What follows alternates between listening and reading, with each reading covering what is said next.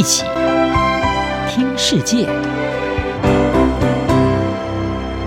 欢迎来到一起听世界，请听一下中央广播电台的国际专题报道。今天的国际专题要为您报道的是：新冠疫情翻转劳动市场，全美掀起十月罢工潮。美国各地的劳工在今年十月掀起了一波罢工潮，有超过十万以上的劳工不是已经发动了罢工，就是威胁要采取罢工行动，而这也是美国劳工运动自过去数十年以来的罕见情况。根据美国有线电视新闻网 CNN 的报道，美国农机大厂强路公司，它有一万名的劳工发动了罢工。不但拒绝了资方一份提高工资和分红的协议，而且还继续拉起了罢工线。另外，知名的麦片大厂家乐氏则是有上千名的劳工，因为不满他们的工时和退休制度，也宣布发动罢工。还有其他公司的劳工也在规划他们自己的罢工活动。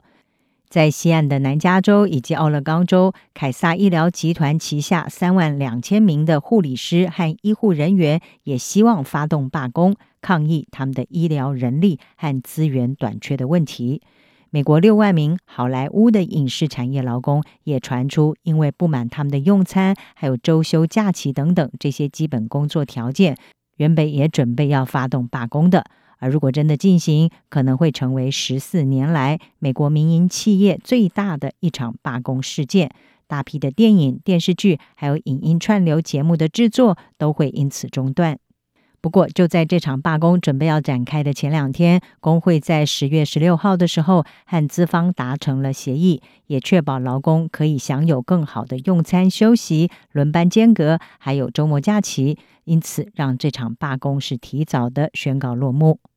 根据美国劳工统计局的数据，美国今年千人以上的罢工至少有十二场，数量是和二零一九年相同。康奈尔大学的数据是显示，如果列入其他小型的罢工，今年到目前为止已经有至少一百八十一场的罢工活动，而且有三十八场是发生在十月的前两个星期。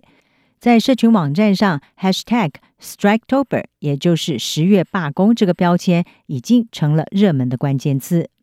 美国最大的工会组织——美国劳工联合会和产业工会联合会，他们的新任主席舒勒就向 CNN 表示：“没有人想要罢工，罢工只会发生在劳工被推向极限、基本的公平和平等被违背的情况下。”他说：“我们不能眼睁睁地看着工资下降。”医疗照护福利被剥夺，以及退休保证消失，而不站出来说话。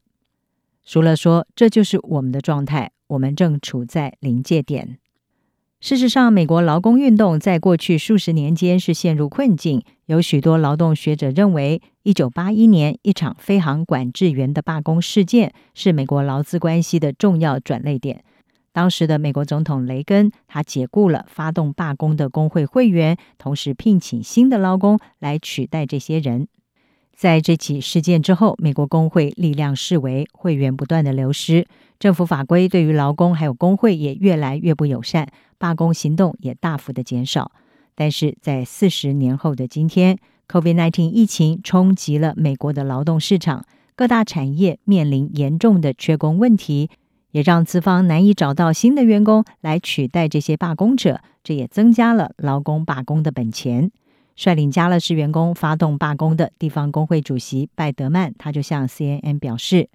到处都有工作，许多工作还提供雇佣的红利。”而一名在凯撒医疗集团旗下医院急诊室工作的护理师马尔洛他说：“现在对护理师的需求非常大。”如果我们发动罢工，我不会觉得遗憾，去别的地方工作来支持我的家庭。而在疫情的严峻环境之下，罢工已经成为这些护理师别无选择的一条路，逼迫资方要填补护理师，同时呢，给予他们服务病患所需要的资源。马尔洛表示，病患的安全是他们要求的第一优先。他说，这不完全是跟钱有关。最重要的事情是投资，而且要支持前线工作人员，让他们能够以应有的运作方式来做他们的工作。他说呢，人员短缺导致了过劳，导致精神压力，还有许多很艰难的状况。全美罢工潮正风起云涌，但是这个态势会产生什么样的长期效应，或者是不是会为工会劳工的处境带来一个更长久的转变，目前还很难说。盖勒普在最近的一份民调是显示，有百分之六十八的受访者对工会是抱持正面的态度，而这是自一九六五年以来的最高数字。年轻的劳工也更倾向支持工会，三十四岁以下的劳工有百分之七十七对工会是抱持正面的态度。不过，全美工会的会员人数却已经减少了百分之六，而这也限制了工会在多数产业中的影响力。此外，电子商务巨擘亚马逊，它位于阿拉巴马州的仓储工人，在今年举行了具指标性意义的筹组工会投票，但是表决结果最后是以失败收场。而筹组工会的相关法令修改，在短时间之内恐怕也很难实现。